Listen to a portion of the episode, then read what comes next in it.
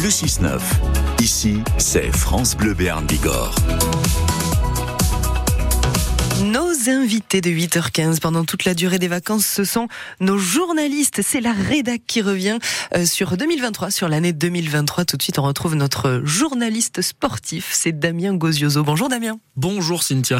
Ça fait bizarre d'être de ce côté. Ben oui, on vous connaît euh, notre journaliste sportif en chef. D'habitude, c'est vrai que vous êtes de l'autre côté. Qu'est-ce qu'on retient de 2023 selon vous, les amateurs de sport? Pour eux, évidemment, ce serait la victoire de la section paloise à Sensé. Oui, oui, c'est ce qui revient euh, le plus euh, facilement euh, en mémoire euh, parce que c'était un match euh, très, très, très important pour la section paloise, donc qui était euh, en situation critique, on va le dire comme ça, avant d'aller, alors pas à Bayonne du coup, puisque c'était le match contre l'aviron bayonnais, délocalisé à Saint-Sébastien. Euh, ils voulaient faire la fête, les Bayonnais. Ils se voyaient déjà dans le top 6 et euh, euh, rouler sur la section pour s'offrir une fin de saison royale. Eh ben non, victoire de la section paloise euh, 30 à 20 euh, dans une ambiance, euh, c'était pas hostile, mais c'était forcément euh, la fête de l'aviron. Donc il y avait beaucoup, beaucoup, beaucoup de supporters basques. Et euh, à la fin du match, ben, c'est la poignée de Béarnais, c'est la Ouniade qu'on entendait à Anoeta. Donc c'était très très chouette et sportivement hyper important aussi pour pour la section de, de gagner ce match-là et un petit peu plus tard de, de se sauver. Donc oui, c'est un, un super moment de l'année euh, qu'on va refermer cette victoire de la section euh, à Sensé. Pour l'élan béarnais, euh, pas la même ambiance. Ah non, pas la même ambiance, c'est clair. Le coup près euh, tournait autour de l'élan béarnais depuis déjà un certain temps. Et puis, euh, ben, euh, en mai dernier, donc fin de saison dernière euh, pour l'élan béarnais, c'est euh, ben, la descente. Euh, le retour en Pro B, euh, dix ans après euh, la dernière descente, d'une saison qui aura été euh, bancale du début à la fin, avec euh, euh, donc un repreneur qui a eu le mérite de d'empêcher le dépôt de bilan de l'élan béarnais, euh, mais qui euh, aura eu beaucoup de mal à relancer la machine. Et donc euh, euh, ça c'est administratif. Et derrière c'est le sportif qui en a pâti avec une reprise plus tardive et puis finalement ben voilà des difficultés sportives euh, qui ont duré toute la saison.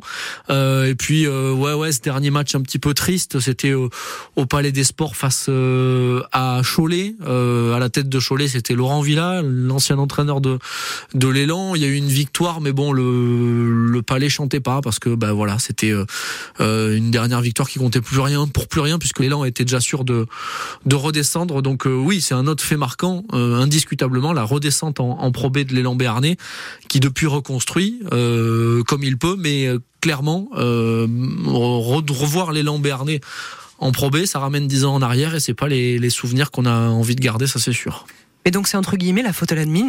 Bah, c'est la faute à des difficultés euh, hors terrain, mais qui durent depuis un moment déjà. hein. Les Américains, euh, ce projet-là qui était de la poudre aux yeux, qui a entraîné des difficultés énormes, un déficit euh, colossal.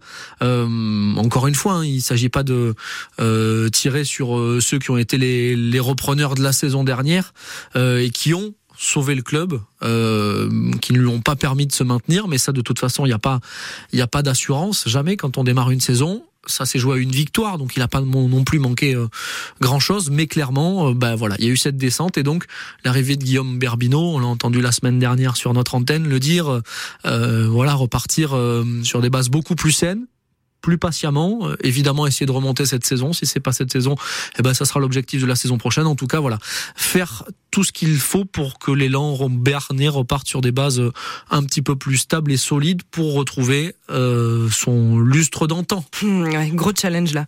Bon, note un peu plus positive pour le pour le Pau FC qui Ouais. s'est sauvé et qui est en feu Voilà. depuis. d'un mot, ouais, c'est clair, c'est euh, l'autre euh, souvenir marquant de cette année euh, 2023, c'est que euh, on rappelle hein, en juin dernier, victoire 1-0 face à Caen, dernier match de la saison, ça s'est joué à un but, à un but près. Si le POFC avait encaissé un but, le POFC aurait été relégué, euh, redescendant en national. Euh, le POFC a gagné. Euh, le POFC s'est maintenu, le POFC a tout changé, départ de Didier Tolo, euh, départ euh, de Joël Lopez, l'historique euh, directeur sportif du club. On repart avec un nouvel entraîneur, un nouveau directeur sportif, et tout ça, ça marche du feu de Dieu puisque le POFC est cinquième là à la trêve avec 31 points, c'est un record depuis la montée du club. en Ligue 2 et donc ça laisse augurer d'une année 2024 qui peut être très très très sympathique pour pour le POFC. On a parlé un peu rugby, basket et foot. Vous la sentez comment 2024 On peut espérer pour euh, le POFC, on l'a dit. Alors euh, les playoffs en fin de saison peut-être pas, mais en tout cas un maintien très très confortable pour les Palois. Pour les Lambernais, objectif playoff pour au moins se jouer la, la montée jusqu'au bout. Et puis pour la section paloise et ce très beau début de saison, et eh ben là aussi jusqu'au bout, top 6 pour jouer les playoffs, pourquoi pas.